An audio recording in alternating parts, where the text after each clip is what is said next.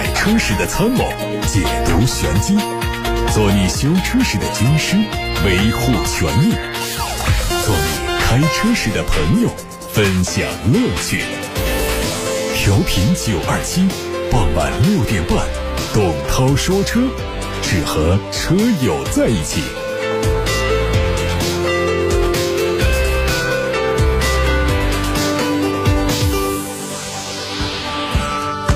各位好，我是董涛，欢迎在六点半到七点半听董涛说车。可以把选车用车的提问，把汽车消费维权的投诉发到直播间零二七八六八六六六六六，热线开通，还有董涛说车微信公众号，可以图文留言。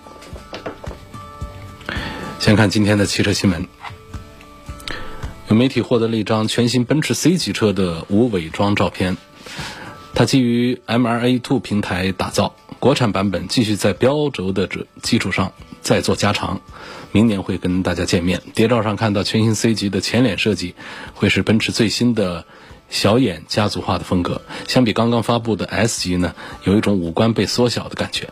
根据目前掌握到的消息来看，有可能提供普通版本和带有 AMG 套件的运动版本。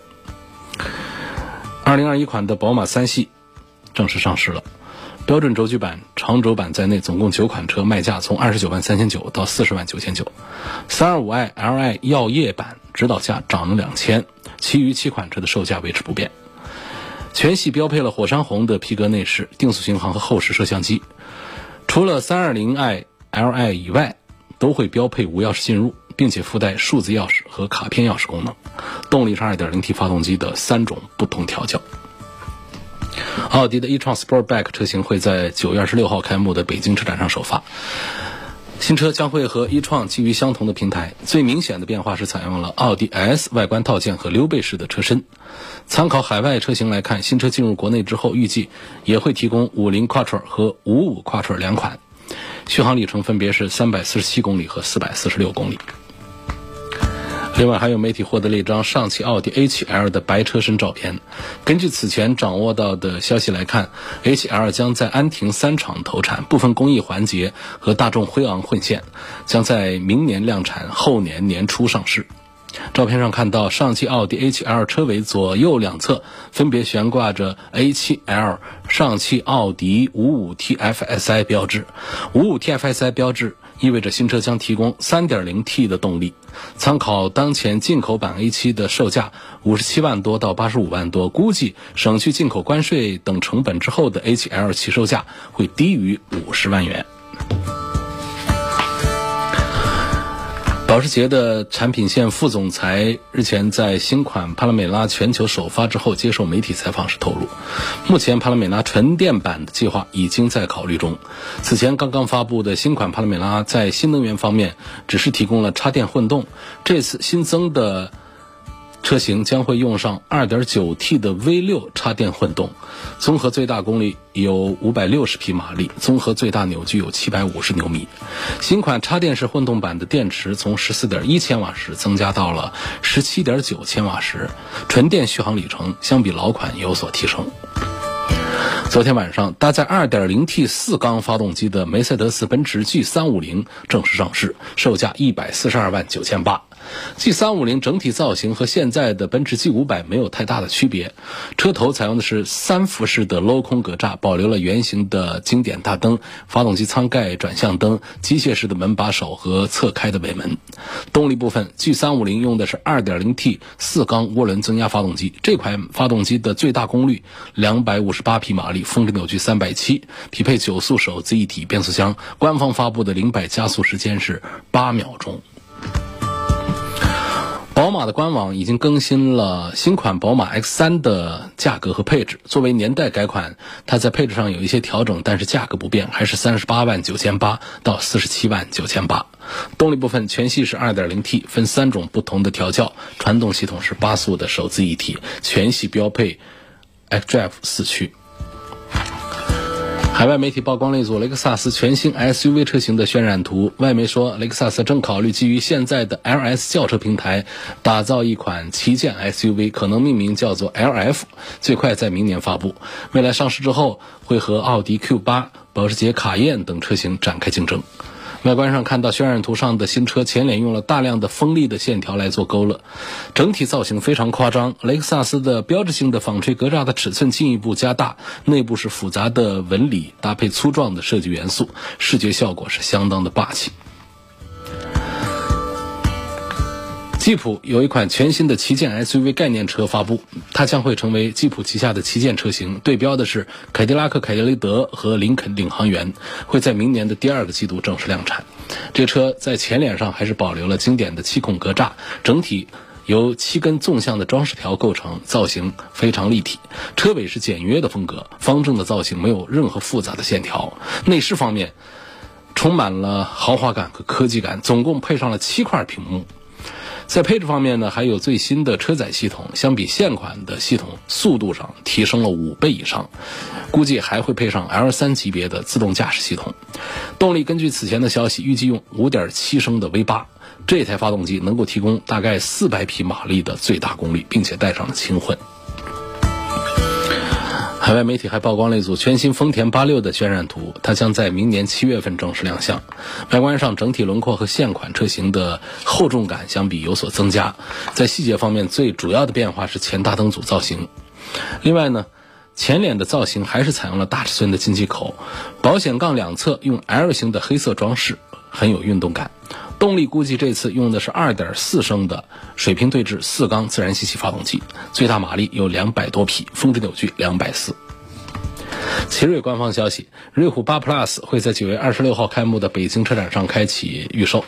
在外观上看到奇瑞的3.0版本家族式设计理念，大尺寸的点阵式格栅和两侧的几何条纹状的 LED 灯组搭配，看上去也是非常的漂亮。尾部的线条非常丰富，横置式的 LED 光导组和尾灯向两侧延展，黑色的保险杠带有反光条，配上底部的银色护板，两侧双边两出的排气，整体上是非常运动。东风风神正式宣布，旗下的风神 A 叉7 Pro 计划在九月十号上市，并且发布了官图。新车型将更好的为东风风神填补中国品牌紧凑型 SUV 的市场。它作为风神 S7 的改款车型，外观设计上有很大的变化，将会采用全新的前脸，并且使用全新的品牌 logo。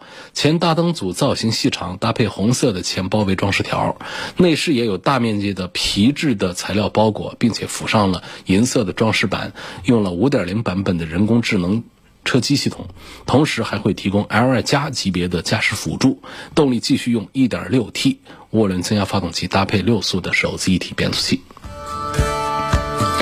上汽名爵官方发布了全新车型的预告图，整体上是全新名爵五，采用轿跑式的溜背设计。外观方面呢，是前格栅是微微往下倾斜的款式，配合边缘丰富的线条勾勒，让它的辨识度得到了很好的提升。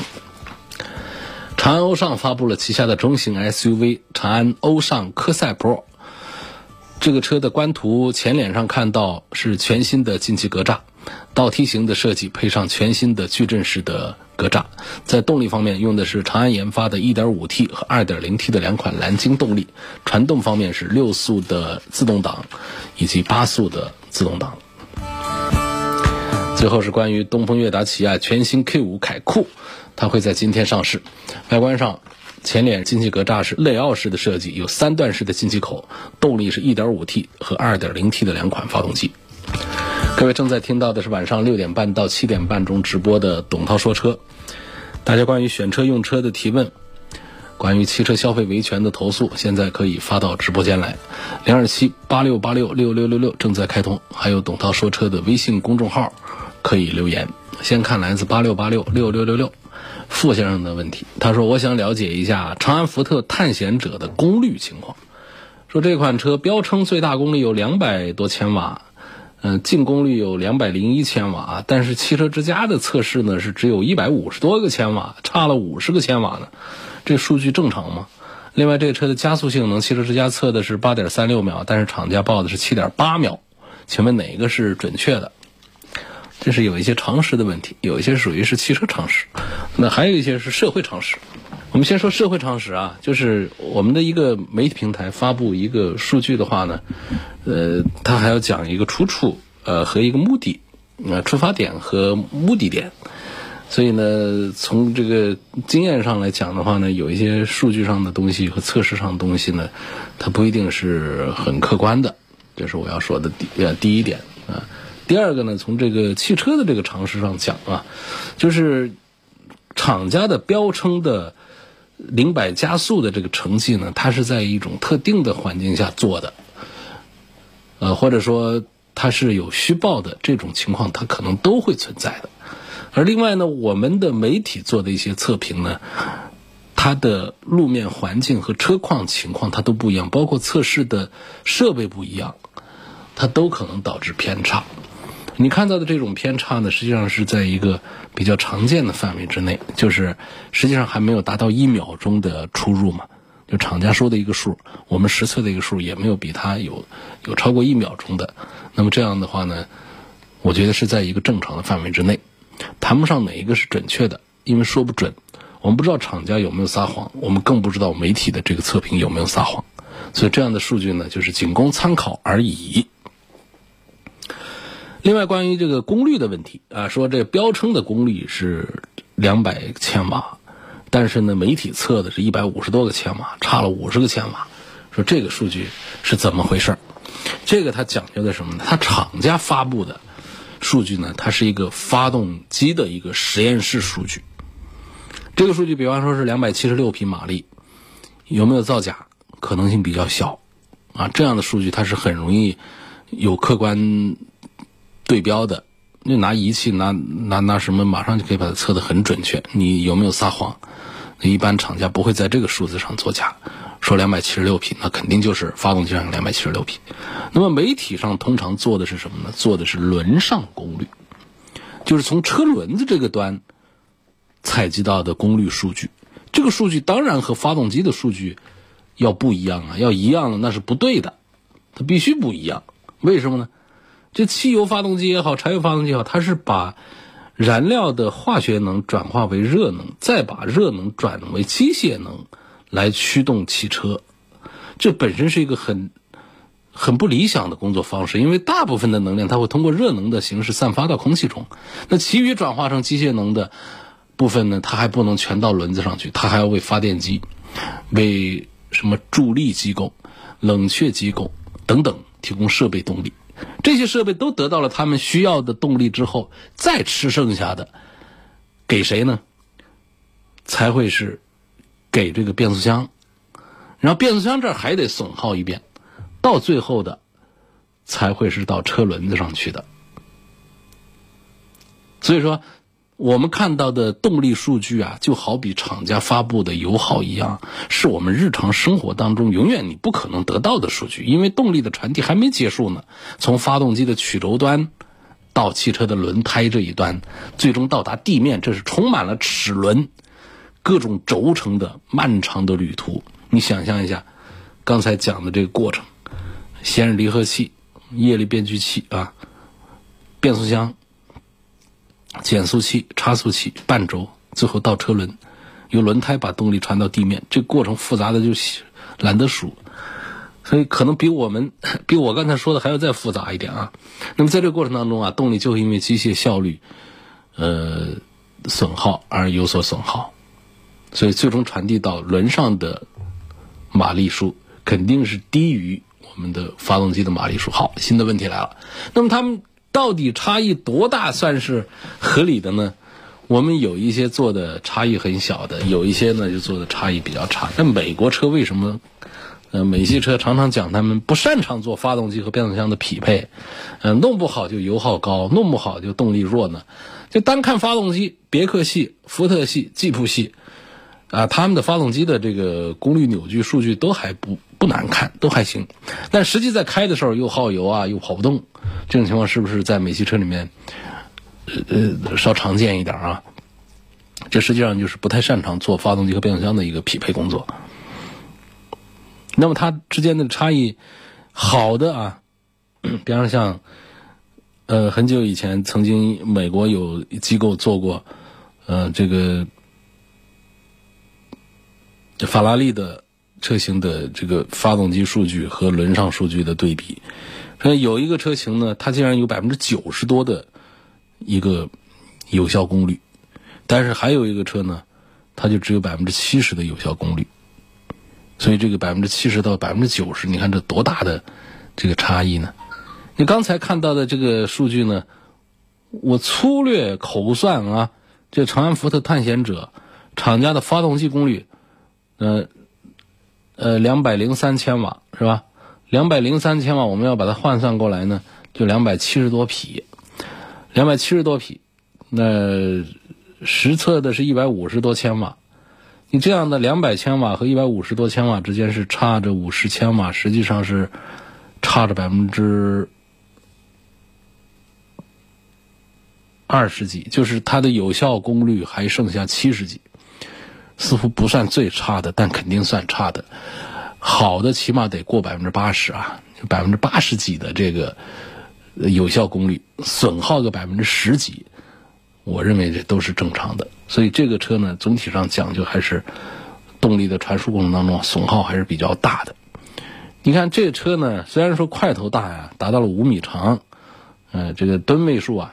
也在那儿两吨，但是它这个马力是不弱，它两百七十多匹马力。如果配上的是一个效率比较高的、转化效率比较高的一个变速箱的话，实际上这个车的提速应该是不慢的。但是为什么媒体对它的测试是八秒多钟呢？八秒多钟，八秒多钟不算不算快的啊。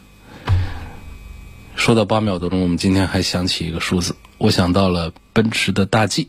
刚上一个四缸的 2.0T，我们很多朋友就，呃，这个感兴趣。之前是很感兴趣，后来听说价格，呃，跟那个 V8 的没便宜多少钱，只便宜二十万，那我们就觉得，实际上这时候我们买 2.0T 啊，它倒是一件奢侈的，呃，事情了。少花二十万，这个得到的是四缸的 2.0T，动力上呢也就到了八秒钟，这其实已经进入到比较慢的这个。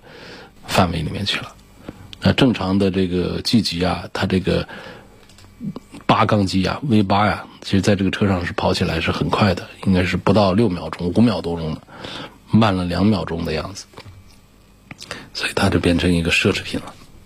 它本来就是一个奢侈品。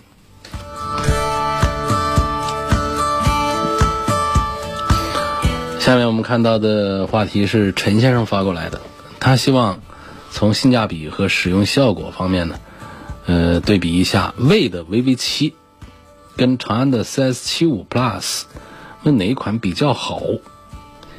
卖的好肯定是 CS 七五 Plus，但是卖的好，包括长得好，CS 七五确实是做的挺漂亮。呃，相对魏来说呢，它更符合我们中国人的东方人的这个审美一些，因为魏啊用了大量的外国人在这儿打工呢。所以它这个车实际上设计的是是有世界范儿也对，但是呢，很多中国的消费者实际上还是看不惯它，那觉得是不耐看，啊，有这个事儿在里头。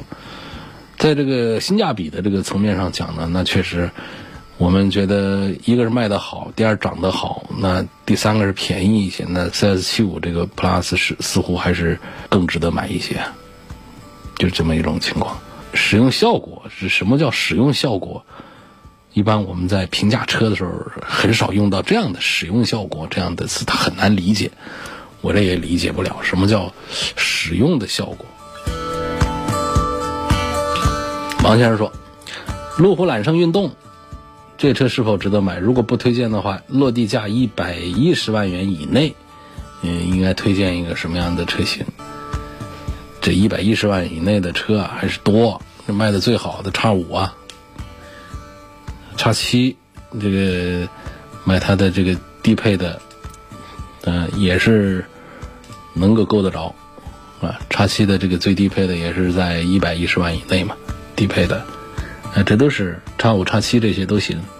那奔驰的也有 GLE 啊，啊，GLS 呢，我觉得 GLS 和叉七之间的这种呃抗衡匹配啊，还是觉得选叉七啊要更简单一些。那么这个 GLE 呢，实际上它身上的这个优点优势啊，相对这个 GLS 来说要多一点，所以也是明显的它会卖的要好一些的。我觉得还有一个就是奥迪的产品，那如果我们希望这个产品的性价比更好的话，反而应该是奥迪的 Q7。但是如果说我们想它这个形象上更拉风一点，就是 Q8。实际上啊，各花入各眼，每个车都有自己的优势和特长，每个品牌底下都有自己的方向，重合其实不是高明的商家做的事儿。一般来说，比方说宝马成功了一款车型之后，奔驰通常来说它会做自己的另外一个方向。就同样，比方说同样是 D 级车或者是大型的 SUV，它一定会找个跟它不一样的点来打，不会说哎这个车可以，所以我跟着这个超过去，那超过去那是保时泰他们干的事儿，那众泰他们干的事儿。你比方说像奔驰的 S，那他做了一个方向，这是一个豪华、奢侈上档次的这种外观内饰的这种形象，那么宝马在做 D 级车的时候，做七系的时候。他就会把这个方向啊调整一下，他做自己的科技，用了大量的黑科技来武装自己。好，那么到了 A 八上，奥迪想你们俩一个做了形象舒适，一个做了科技配置，那我这儿我做什么？我除了做灯之外呢，我还能做什么？我做运动操控啊，他会把这个底盘的驾驶感受啊，给驾驶员这个层面的做的比较好。虽然说做了不同的区分之后呢，但仍然大家主流的消费者还是对奔驰 S 更感兴趣。所以这个宝马七系虽然说卖的比过去好，但是怎么着也卖不过 S 级，它跟 A 八加一块也卖不过一个 S 级。所以他们选了不同的路线也是这样。那么在大型的 SUV 上，百万级别的 SUV 上也会做这样的一些不同的划分。那除了它品牌自带的基因之外，也会根据竞争对手的他们先出手的策略。那么后出手者会做一些，要避让、回避那种直直面的那种竞争吧。那么刚才说了几个车，奔巴啊，这个 BBA 啊，奔驰、宝马、奥迪全说了。那实际上比较接近于路虎揽胜运动的这种推荐呢，还有就是保时捷的卡宴了。那卡宴有一个特点呢，就是非选装不卡宴的。你看起来它有一个九十万的啊一个最低配。但是很少直接这样买了以后就这样用下去，他都会花钱来改装，他会把低配的给你的这个很多配置啊，他给你做的比较比较简陋一点，或者说他把这个选装件呢做的比较诱惑一些，让你呃十万八万的起个步啊，几十万几十万的往里砸，所以一个保时捷的卡宴呢，随随便便的就是一百多万的一个车，这是非常正常。但是富人们也不太在乎，说我这是多个十万少个二十万的这个，这区别不太大。他们对于这个价格方面不太敏感，所以这个在这个一百一十万元的之内的话呢，一个低配的卡宴啊，像这个高配的奥迪的 Q 八，这些都可以比较优先的来选。然后像这个，如果我们想这个车的各方面更加的平衡一些，包括说我想让它啊空间也挺可以的。然后性能啊，各方面也都挺好的。这个宝马的叉七的低配，恐怕还是我在推荐的时候会说的更多一点。叉七身上的平台啊，还有技术这方面一些东西啊，确实在这个百万级别的 SUV 里面是，也不能随便用一个最字啊，就是比较牛的一个了。你知道，它跟库里南实际是一个平台，所以它这个起点是比较高的。现在看来自董涛说车微信公众号后台的话题：优信二手车上买车靠不靠谱？我不评价这个优信平台，我只是说我们现在几乎所有的 APP 网络的二手车平台的投诉都非常多，当然我们地面实体店的投诉也不少。这个区域在管控方面难度还是非常大，一个是法规并不严谨。第二个呢，就是判定非常困难，怎么叫欺骗？这个方面还是比较难，尤其是前面一一阵风兴起的几个知名的 A P P，基本那都不是呃正经在做车子，他们都做的是一些资本的动作。这个资本的动作在操作的过程当中啊，它到底下来在实际执行业务，这个收卖二手车的业务这个层面，它不可能说就管控的那么的啊这个严谨。包括他们也设计了一些玩法，什么视频呐，什么等等啊，呃，各种东西。但是呢，投诉确实比较多，所以我觉得这个网络上的二手车交易确实靠谱度是很差的啊，水呀是相当的深呐。特斯拉 Model 3的性价比好不好？哎呀，这个难说啊，因为你要是说拿这个车啊，就按这个尺寸、这个配置、这个豪华劲儿，呃，来跟咱们的 BBA 比啊，同样是三十万的车的话，我觉得还是 BBA 的传统动力车比他们要更香一些。但是呢，你在电动的领域里面呢，呃，从它的这个电动的性能表现讲的话呢，三十万能买到一个纯电动的一个世界顶级的纯电动车，这性价比也不差。那不然它不销量都还可以的嘛？就这样，嗯。但是前一段呢，包括昨天呢，也还在不停的报告，呃，很多的这个特斯拉的一些事故，也确实让大家对于这些。对于他们的这个纯电动的这个电池这方面的安全呢，还是有顾虑，所以这也就是因为咱们这个科学技术的发展呢，它还是处在一个相对讲并不特别完善的阶段来说的，所以这个性价比讲就是这样，相对同样尺寸、同样价格的 BBA 奔驰、宝马、奥迪来说，我觉得特斯拉 Model 3的性价比不好。你喜欢环保，喜欢。喜欢开的往前飙的特别快，啊，这些电动车它是可以帮助你的，呃，它的一个一个三十万的车能够跑五秒多钟，这个我们买燃燃油动力是办不到的。就是你喜欢环保，喜欢跑得快，嗯，喜欢买这个电动车的话，那在三十万左右的价位，确实这个 Model 3属于是呃比较强大的。那么为什么叫不叫最强大呢？一个就是我们不方便说谁是最啊，这是咱们广告法啊，这也也都做了这样的要求。只是为什么做这样的要求，就是因为这样太绝对，啊是不恰当的。而另外一点呢，就是我们自主品牌的比亚迪的唐，它也是往往可以在啊二十几万的价位能够把性能做得特别牛的。所以你要把这两个放在一块对比的话呢，我觉得比亚迪的唐。相对 Model 3来说，这性价比的优势还要更强一些。买车的时候，同款的车在不同地方的 4S 店买有没有什么区别？在不同地方的 4S 店买，是说在同城的不同 4S 店，还是在不同城的不同 4S 店买呢？不同城、不同地区，那么当地的消费水平不一样，销量不一样。呃，经销商的心态不一样，等等各种方面不一样，它的价格会出现比较大的差异的，有时候会出现几万块钱的差异都有。啊，但是不是太建议大家在网络上寻着哪一个地区的四 S 店的价格便宜，我就坐飞机、坐火车跑过去，到那儿去，往往会一场空，让你失望啊！因为这个网络上的一些信息啊，它确实还是不实在的。到了那儿之后，人生地不熟啊，有大量的陷阱等着你去趟，所以那根本就不是个好主意。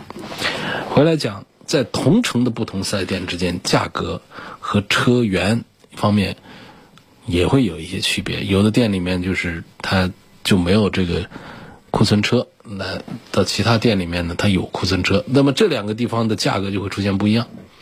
那个有库存车，它要把它卖掉的呢？他就会把价格啊松的多一点。我这车卖的好，我连库存都没有，我还得订货的。你说我给你优惠多少去？所以这个各各个店的情况也都不一样。我建议大家呢，就是有一个基本的原则：货比三家才下定金。就是我们要买一个车啊，可以在本地呢有几家 4S 店，跑几家 4S 店，毕竟一花几十万，是吧？有几家 4S 店，跑几家 4S 店，把这几家 4S 店的啊这个服务态度可以看出他们的管理。这个管理这方面，它取决于我们今后跟这个店打交道方面会不会有风险啊。另外呢，就是它的车况、它车源，就是这车店里它有没有车，嗯，在途在路上在运输的途中啊，还是一个没有下订单的一些车，在这车的这个优惠的幅度、这价格一些情况，所以我觉得大体上同城不同店。呃，价格体系是趋同，包括车源也趋同，但是呢，差异还是能找到的。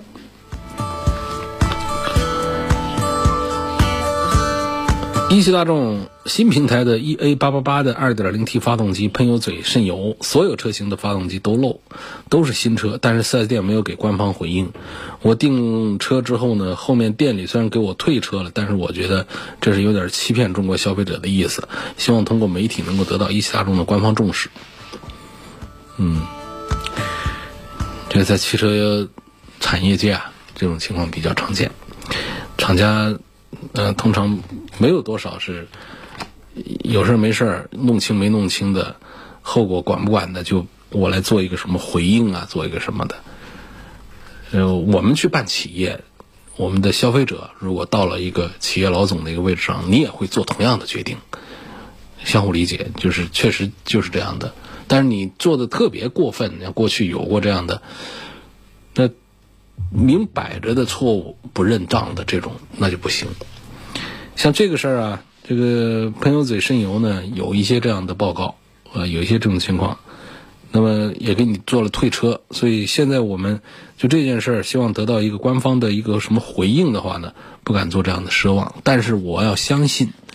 我是首先相信啊，这厂家一定是对这样的事情是非常重视的，毕竟这是咱们任何一个企业，就是还是我们的每每一个车主去当一个企业的老总，不说老总就是一个部门总，不说部门总就是一个啊管着一一一摊事儿的一个头的话，通常来说也也都会想到，就是这件事情跟我的职业、跟我的收益、跟我的企业，它它都是有关系的，也都还是会重视，只是说重视过后。我怎么来处理这件事儿？有的时候积极出出这个主动的出面，这是一种重视；有的时候一声不吭，嗯，这个装鸵鸟，实际它也是一种重视。他怕事儿嘛？他这这都是不同的重视方法。但是我们要相信，就是大家都会很重视。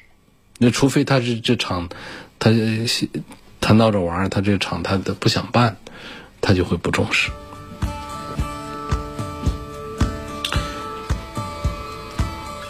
那网络收音机上是什么电台播放？我现在手机只能用流量听网络电台。那网络收音机就那几个平台啊，蜻蜓啊、喜马拉雅、九头鸟啊这几个 A P P 在上面听，流量费不贵的，音频的流量很小，视频的流量大家现在基本上大多数手机套餐包月，流量包月也都随便看了。那 WiFi 呀总是不稳定，还不如咱们的，我都平常都把 WiFi 关掉。随着国六普及，那么那些国五、国四的二手车是不是都全都不能买了、不能卖了？那么这样以后国内的二手车市场是不是基本算完了？那不是，不是这样的。就是在我们的这个国六的地区呢，这些二手车它不能再做过户交易了啊，非国六的二手车不能做过户交易。但是呢，我们还有一些地区，它是后一步国六的，那么。最后到全国都是国六统一标准的时候，那么非国六的车呢是可以上路行驶，但是不能做交易的。所以你不能说这以后国内的二手车市场就算完了。那国内以后再往后交易，那就交易国六车呗。二手车市场是不会完的。三点零 T 的涡轮增压机器跟三点零 T 的机械增压，哪个动力好？机械增压值不值得买？那实际上我们的很多高端、豪华、超豪华。汽车都喜欢用机械增压，啊，涡轮增压呢，它反而呢，在这个超高端的产品上呢，实际上用的这个也有用的，它不如用这个机械增压用的多啊。他们两个机械增压两个方式呢都有自己的优势，啊，机械增压呢，它在低速的表现，呃是有优势的，它在高速的时候没有涡轮增压好，涡轮增压在低速的时候是动力。有缺失的，但是到高速的表现就更好，所以各有所长。那其实也不存在说谁就一定比谁好。雷诺的车还可以买吗？新车是不是不能上牌？没有啊，这雷诺的工厂没了。那么四 S 店呢？现在还是有的，有少数的地方还有，它可以做售后部分呢，售后还是可以挣钱的。那么新车，如果说手续齐全的新车是仍然可以正常上牌的，厂家倒了，但是商品还在。有些四 S 店的库存的商品车，便宜卖出去，仍然是可以正常的上牌的。今天就到这儿，感谢收听参与今天晚上六点半到七点半直播的董涛说车，我是董涛，大家关于。选车用车的更多问题，汽车消费维权投诉可以明天晚上六点半钟接着听，也可以任何时候通过董涛说车的全媒体平台来关注。全媒体平台还可以收听往期节目的重播音频，关注我们在平台上的各种有意思的文章，他们包括蜻蜓、喜马拉雅、九头鸟、车架号、易车号百家号、微信公众号、微博、微信小程序梧桐车话等等。